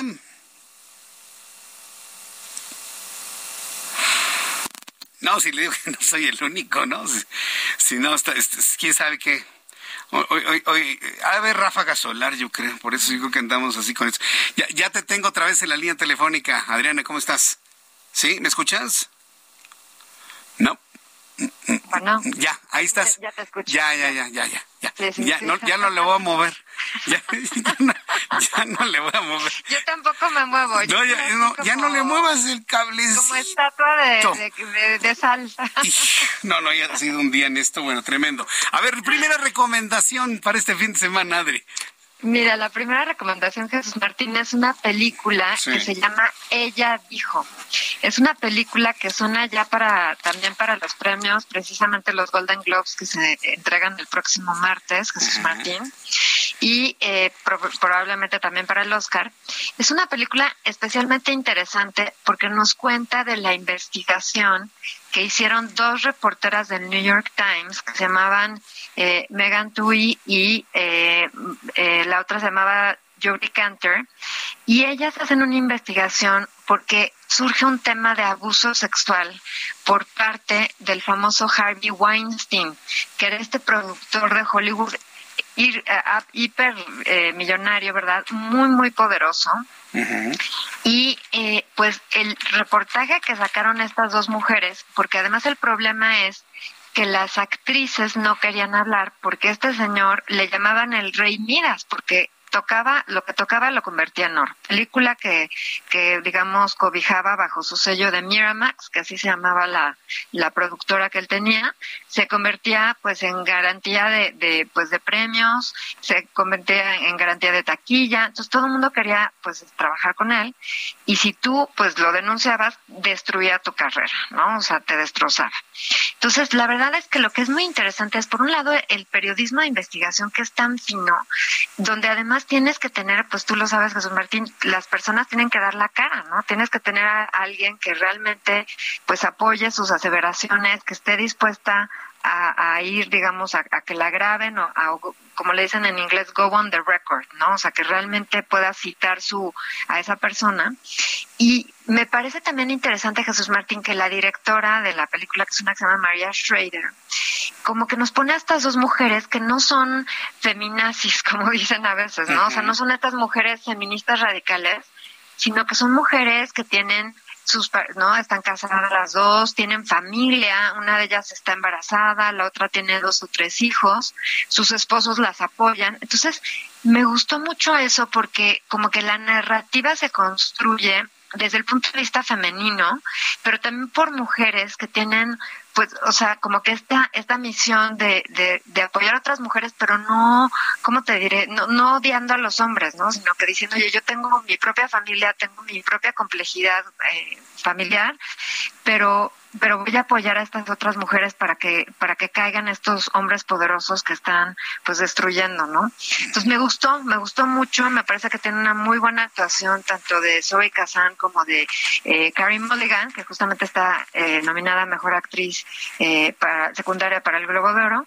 Y pues yo le voy a dar tres estrellas a esta película que que es un tema una reflexión interesante e importante porque a raíz de esto pues surgió el movimiento de Me Too a raíz de esto surgió toda esta pues sola y pues tú sabes que hoy por hoy, este Jesús Martín, muchas veces la gente dice, ay, no, ¿cómo el periodismo va a cambiar las cosas? Pues claro que las cambia, ¿no? Claro que las cambia, tú lo sabes mejor que nadie. Y pues Harvey Weinstein hoy está cumpliendo una condena de, me parece, 27 años en Estados Unidos y otros tantos más que va a tener este por el estado de California, ¿no? En Nueva York 27 años y otros tantos en California. Entonces, esta investigación, esta este periodismo logró que muy serio obviamente logró que este hombre pues este pues fuera juzgado no y en la cárcel. Así que tres estrellas para ella dijo Tres estrellas para ella, dijo. Se, me antoja, ¿eh? Se me antoja ver esta película.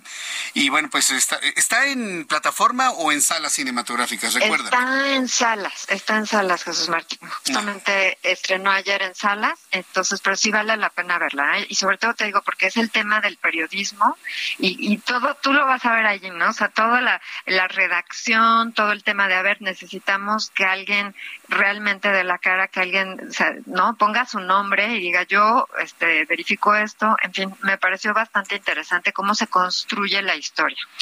Correcto. Bueno, primera recomendación para este fin de semana. Segunda recomendación, por favor, Adrín.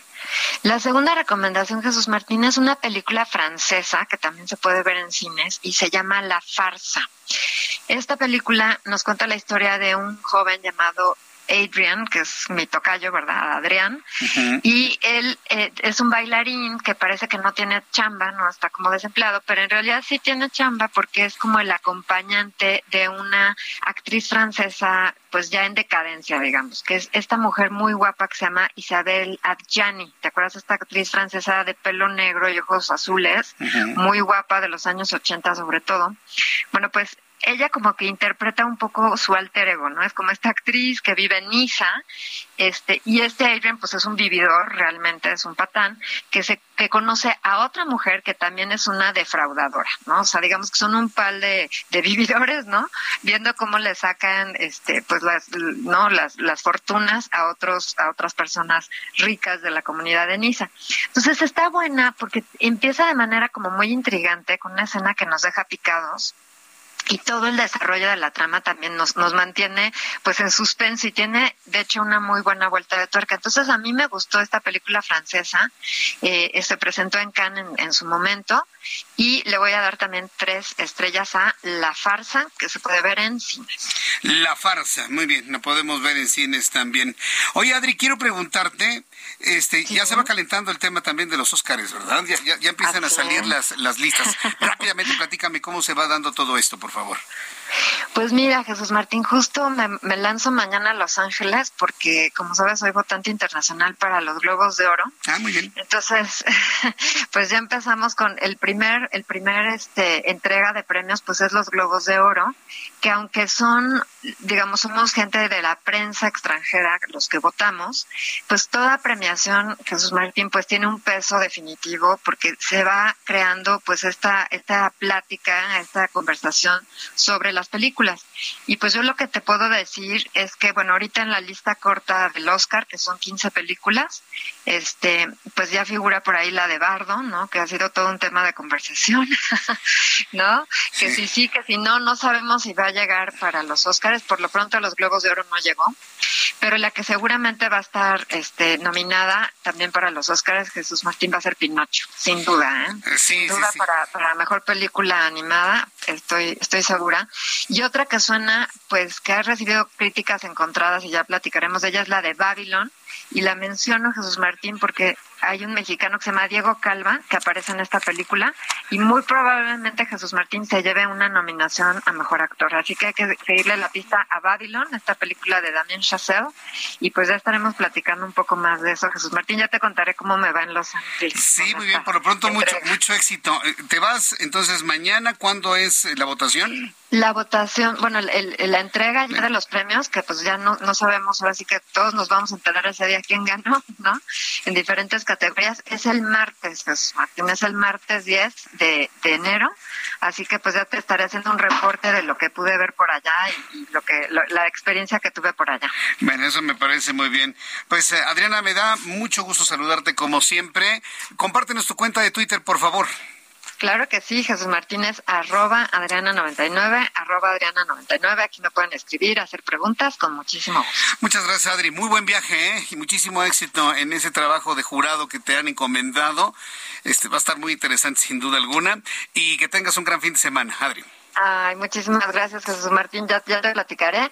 Igualmente, bueno, mi, mi Twitter es arroba Adriana99, ya lo había dicho, y te deseo un cinematográfico fin de semana. Gracias, que te vaya muy bien. Buen viaje, Adriana. Gracias, gracias, Jesús Martín. Hasta pronto, gracias. Es Adriana Fernández, nuestra especialista en cine, experta en cine. Y bueno, pues escúchela todos los viernes aquí en el Heraldo Radio. Esta, en esta ocasión, dos recomendaciones. Ella dijo y La Farzambas con tres estrellas. Vale la pena para disfrutarlas en este fin de semana. Son las siete con uno, hora del centro de la República Mexicana. Si va usted al cine, recomendación, ¿eh?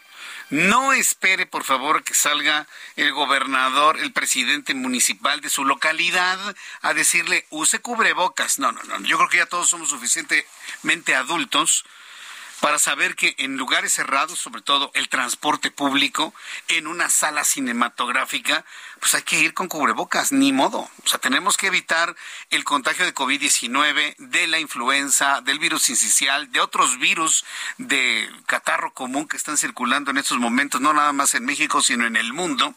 Y es que esta temporada 2022-2023 de influenza presenta mayor concentración de contagios, sobre todo en la población joven hay muchos contagios de influenza y nos podemos defender de la influenza exactamente igual que con el COVID, con un cubrebocas, lavado de manos, sana distancia. En la línea telefónica el doctor Ricardo Andrés Acosta Riomano, gerente médico de Sanofi. Me da mucho gusto saludarlo, bienvenido. Doctor Acosta, ¿cómo está? Muy bien, muchas gracias. Gracias por la invitación. Gracias por estar con nosotros usted aquí en el Heraldo Radio para defendernos de la influenza, entonces con vacuna previa, ¿verdad? Pero antes de que inicien los síntomas, doctor. Por supuesto. Esa es la invitación de hoy. Yo creo que tenemos que tener suficiente confianza en las vacunas de influenza y gracias a esto que hemos venido viviendo, la pandemia de COVID, hoy tenemos un poco más de conciencia y, y, confianza en las vacunas y por supuesto la vacuna de influenza tiene más de 100 años de historia, o sea que tenemos que tener más confianza y aplicarla antes de que aparezca la temporada. Eh, eh, en esta temporada vale la pena vacunarse, bueno, sobre todo las personas que no han desarrollado la enfermedad, o, oye, porque está en pleno, ¿eh? Los contagios de, de influenza en este momento. Mucha gente está enferma en México. Sí, por supuesto. Mira, si, si vemos, hoy llevamos prácticamente la mitad de la temporada y ya superamos el número de casos de las temporadas de cinco años atrás. O sea, en media temporada ya superamos la temporada completa de otros años anteriores. Entonces sí, tenemos muchos casos, hoy se siguen infectando y por supuesto vale la pena que todavía nos protejamos. Correcto. Ahora, el, las recomendaciones, además de la vacuna, muchas personas piensan que las vacunas ya son una patente de corso para hacer lo que sea, pero en realidad tenemos que seguirnos cuidando con los protocolos ya conocidos, ¿no? Sí, claro que sí, todavía vale la pena se lo digo a todo el mundo, el COVID no ha desaparecido, la influenza sigue eh, generando casos y aparece otro actor importante que es el sincicial respiratorio para el cual no tenemos vacuna. Entonces, si podemos prevenir la influenza con una vacuna y prevenir que nuestros abuelos, nuestros familiares se compliquen y vayan a la unidad de cuidado intensivo, pues vale mucho la pena aplicar la vacuna. Mm, ¿Dónde encontramos la vacuna? Por ejemplo, en un país como México, la vacuna tendría que estar en el sistema de salud, en el sistema de vacunación gratuito, o, vale la pena buscarlo de, manera privada. Tienes las dos oportunidades. El programa universal de vacunación universal de México ofrece la vacuna para los grupos de riesgo. Hoy está disponible para todos los niños de seis meses a cinco años, para los adultos mayores de 60, para las personas que tienen enfermedades crónicas para las mujeres embarazadas. Si estás fuera de esos grupos y no tienes ninguna otra enfermedad, puedes ir a buscarla en una farmacia, pero en los puntos de vacunación la encuentras. Bien, pues yo quiero agradecerle mucho que nos haya dado información para fomentar pues la confianza en las vacunas. ¿Usted considera para finalizar, doctor, que la confianza en las vacunas con tanto desgaste que ha tenido el mismo con, eh, eh, el, mismo concepto a nivel mediático se ha desgastado? ¿Usted qué piensa sobre eso? Pues yo creo que eso nos ha ayudado a que la gente tenga conciencia de vacunarse. Sí. Todos iniciando la, la pandemia hubiéramos querido tener una vacuna para prevenir todas las muertes, para poder prevenir todas esas pérdidas de nuestros familiares. Hoy tenemos una vacuna de influenza que tiene más de 100 años de historia y es completamente segura y efectiva.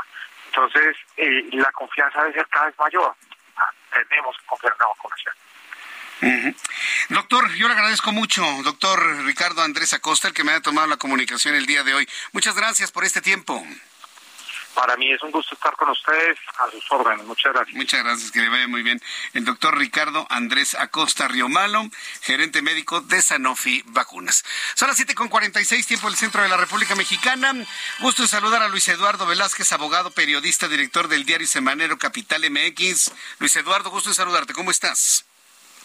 Buenas noches, estimado Jesús Martín, saludarte a ti y a tu auditorio. Como lo comentábamos el miércoles pasado, se avecina en la Ciudad de México la renovación de la jefatura de gobierno. Hemos coincidido, Jesús Martín, en que se prevé una elección cerrada y esto se debe a varios factores. El principal es que los partidos de izquierda, PRD y ahora Morena, en 2024 estarían cumpliendo 27 años en el poder en la capital del país. Eso, por supuesto, que supone un desgaste. Y otro factor es que se han dado nuevas alianzas en la Ciudad de México que hasta 2018 parecían poco competitivas. Sin embargo, en el 2021 se comprobó que sí es funcional un acuerdo entre el PAN, el PRI y el PRD que se ha renovado con una visión de corte socialdemócrata. Por lo tanto, hay una coalición electoral en la Ciudad de México que no es necesariamente conservadora y tiene algunos postulados de izquierda. Esa es la razón por la que el PAN principalmente ha estado creciendo en las preferencias electorales que al sumar al PRI y al PRD, dos partidos con una amplia historia en la capital del país, hace muy atractiva la alianza para un segmento de la población, en particular la clase media. Y ante este panorama, las encuestas al día de hoy muestran una elección cerrada donde Morena mantiene ligera ventaja, pero la realidad es un empate técnico. Ahora, hay una incógnita, saber si se sumará a esta alianza Movimiento Ciudadano, un partido también de izquierda que creció en la elección de 2021 y trae un 10% de intención del voto.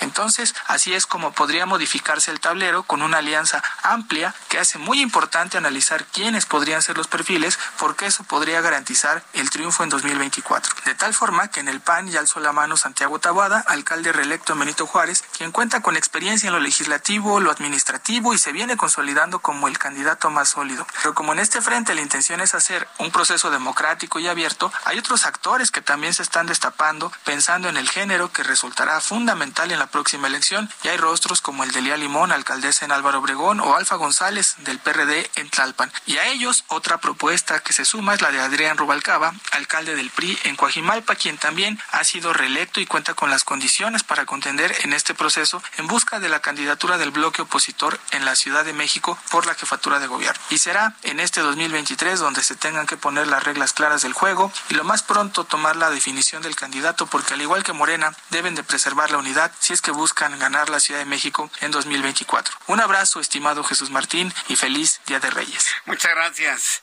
Muchas gracias a mi compañero y a nuestro querido amigo Luis Eduardo Velázquez. La verdad sea dicha, hay más aspirantes o suspirantes de la oposición para alcanzar la jefatura de gobierno de la Ciudad de México que del propio Morena. Ya saben, ¿no? Que en Morena el estilito es ordena López Obrador quién es y ya no hay. Van solitos como sucedió en el Estado de México. Resulta que en el Estado de México no hay ningún morenista que podría ser gobernador del Estado de México. Nada más Delfina Gómez. Ah, pues es el estilito. Si López Obrador dice va fulano y nada más él, pues así se pare de pestañas Mario Delgado o de ojos. Así se pare de pestañas Mario Delgado, no va nadie más. Y en este momento en Morena solamente veo a Martí Batres, a nadie más. Dicen que Omar García Harfuch, yo a Omar García Harfuch lo veo más en una ubicación más federal desde mi punto de vista. Pero, y en la oposición está Taboada, Adrián Rubalcaba, Xochil Gálvez, Claudia Ruiz Macié y una gran cantidad de personas que en este momento se me escapan, pero por lo menos hay como siete u ocho visibles para ser candidatos a jefe de gobierno por la oposición para 2024. 7.50. Roberto San Germán con toda la información deportiva. Mi querido Roberto, qué gusto saludarte. Al gusto es mío, mi querido Jesús Martín. Buenas noches y buenas noches a la gente que nos sintoniza. Primer fin de semana deportivo, ¿no? De 2023, ¿cómo pinta? Futbolero, más bien, ¿no? ¿Futbolero? Futbolero, pues mal. Partido hoy suspendido. Sí, claro. El de Mazatlán contra León. Ahorita está jugando Necaxa, Atlético de San Luis, 0-0. Sí. Pero lo que no tiene, abuela, es lo que pasó en el Estadio Jalisco. A ver, platícanos. Atlas no va a jugar su primer partido. Para nuestros amigos que nos escuchan en Guadalajara a través de digitales, a través de YouTube. No juegan. No juegan hoy. No juegan ni Atlas ni Leones Negros en el Estadio Jalisco. Lo peor de todo es que esto se pudo haber prevenido. No lo hizo la liga ni la Federación Mexicana de Fútbol. Hubo concierto de los Bookies y hubieron cinco partidos de la Copa Sky. Ay, la cancha está eh, destrozada. destrozada, claro. Destrozada. Pero lo más chistoso es que la Federación Mexicana de Fútbol manda un desplegado en redes sociales diciendo que han estado revisando la cancha semana tras semana, pero hoy llegaron a la conclusión de que no se puede jugar. Señores, o somos su burla, o qué creen que es la gente. Ajá, ajá, Si sabían que el campo no funcionaba, que era un maldito potrero, ajá. pues no permites la Copa Sky en el Estadio Jalisco. Tienes el famoso 3 de marzo, que fue de los Tecos. Tienes el estadio también Akron, que es el de las Chivas. Pues mandas la Copa para allá para que se pueda dar el pasto para iniciar la temporada. Pero ya sabes cómo somos en México. Híjole. Pues a ver si se dan cuenta, ¿no? Lo pintamos el campo y a lo mejor queda bonito. No, lo tuvieron que ir a checar hoy y la liga tuvo que decir, pues no se puede jugar. Pero no termina ahí la bronca. El jueves 12 de enero tiene partido Atlas contra Mazatlán en ese estadio. Si no pudiste jugar la primera jornada, ¿tú crees que en seis días hay un pasto magnífico, mágico? Hay una norma que debe cumplir el paso Sí, para... tienes ¿Hay que sí, pues por lo menos que el balón ruede, ¿no? Y que no esté brincando y que no esté es un no potrero. fango, ¿no? Pues sí, porque además no nomás es el pasto, ¿eh? Las lesiones que pueden dar, porque no está parejo el campo. Entonces es un potrero que no pueden jugar y que hoy dice la liga, pues sí, ya fuimos a verlo y sí, pues no se va a poder. Se suspendió la venta de boletos ayer en la noche en el Estadio Jalisco para ver el partido del Atlas. El perjudicado también es Toluca porque no puede arrancar la jornada 1. Ajá. Ese es nuestro fútbol, amigo. Vaya, pues ma- mal el primer fin de semana de 2023. Veníamos tan bien. ¿De dónde? Pero de No, dónde? no de ¿De deportes, sino en Ah, general, ah, en general. El año ¿de acá bonito. Y mira Ah, ahora con qué nos Bueno, yo pensé que dices, veníamos también, si después de... ¿Qué? ¿No viste el Mundial? No, no, sí lo vi. No, Ah, no estoy bueno. hablando nada más de Ah. deportes. Estoy haciendo un resumen, un promedio general. Pero bueno, como diría Cristina Pacheco, aquí nos tocó vivir. Aquí nos ¿no? tocó vivir. Pues sí, desgraciadamente. Pero fíjate, lo peor de todo es que te dice la Federación Mexicana de Fútbol y la Liga MX. Sí estuvimos revisando el campo, fuimos, eh, hacemos las visorías, estamos checando y de repente te salen con esto. Pues, ¿quién fue a revisar el campo? No, pues nadie por lo que veo. O sea, si sabían que no se podía jugar, ya se había visto en la Copa Sky, estaba muy mal el campo. Y luego le metes un concierto de los Bookies en estos reencuentros. Pues, ¿Tú crees que nos iba a afectar todavía más el, el- el césped? Sí, no, ya, ya. Por más que lo quieras cubrir. ¿Estaba cubierto o no? Pues por más que le hagas, o que le pongas tarimas, por más que le pongas un plástico especial, por... eh, se echan a perder. Qué responsabilidad. Pero, que nadie lo vio. ¿qué? Es que, ¿Quién toma esas decisiones, para empezar? Pues la Federación Mexicana de Fútbol con la Liga MX, ¿no?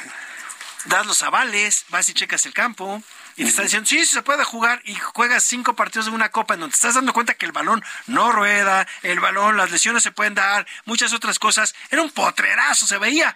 Y te resulta que, no, ¿qué creen si lo tenemos que suspender? Por favor, eso lo tenías que haber dicho desde hace un mes. Ay, Dios mío. Y cuidar el campo. México, magia y encuentro, mi querido Roberto. Pues, ¿qué te digo? Bueno, entonces, ¿qué vamos a ver el fin de semana? Ah, no, hay más partidos, Ah, hay sí, más partidos. Y mañana empieza América contra Querétaro a las 5 de la tarde en el Estadio Azteca. Luego Monterrey a las 9 de la noche recibe a las Chivas. El domingo Pumas contra Jaguares, Santos Tigres, Tijuana contra Cruz Azul y el lunes Pachuca contra Puebla. Muy bien, pues mi querido Roberto, muchas gracias por la información deportiva. Gracias a ti. Nos vemos el lunes, gracias. sí. Y yo los espero mañana en nuestra mañanera, la mañanera de Jesús Martín, 9 de la mañana en digitales a través de YouTube. Jesús Martín MX, gracias, buen fin de semana, hasta mañana. Esto fue Heraldo Noticias de la tarde con Jesús Martín Mendoza.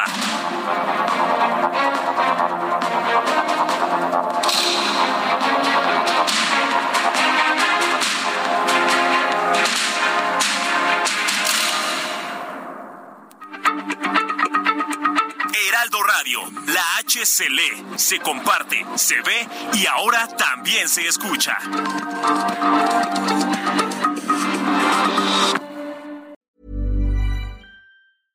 Flexibility is great. That's why there's yoga. Flexibility for your insurance coverage is great too. That's why there's United Healthcare Insurance Plans. Underwritten by Golden Rule Insurance Company, United Healthcare Insurance Plans offer flexible, budget friendly coverage for medical, vision, dental, and more. One of these plans may be right for you if you're, say, between jobs, coming off your parents' plan, turning a side hustle into a full hustle, or even missed open enrollment. Want more flexibility? Find out more about United Healthcare Insurance Plans at uh1.com.